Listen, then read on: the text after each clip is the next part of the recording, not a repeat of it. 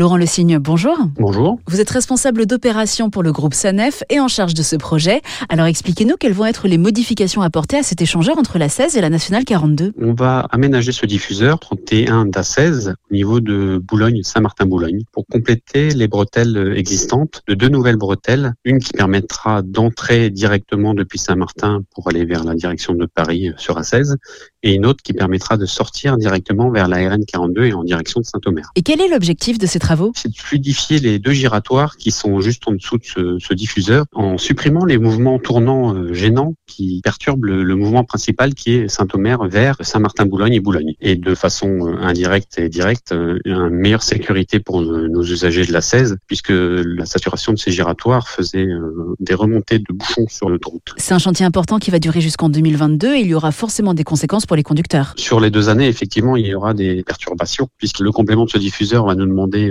pas mal de terrassement, plus une création d'un nouvel ouvrage d'art qui fait environ 160 mètres de long et l'élargissement de l'ouvrage d'art existant sur deux fois 6 mètres de part et d'autre. Sur la 16, il y aura des suppressions de BAU pour le départ et ensuite on aura des travaux en basculement de chaussée pour reprendre l'ouvrage d'art, donc euh, son étanchéité, ses enrobés. Merci beaucoup Laurent Le Signe.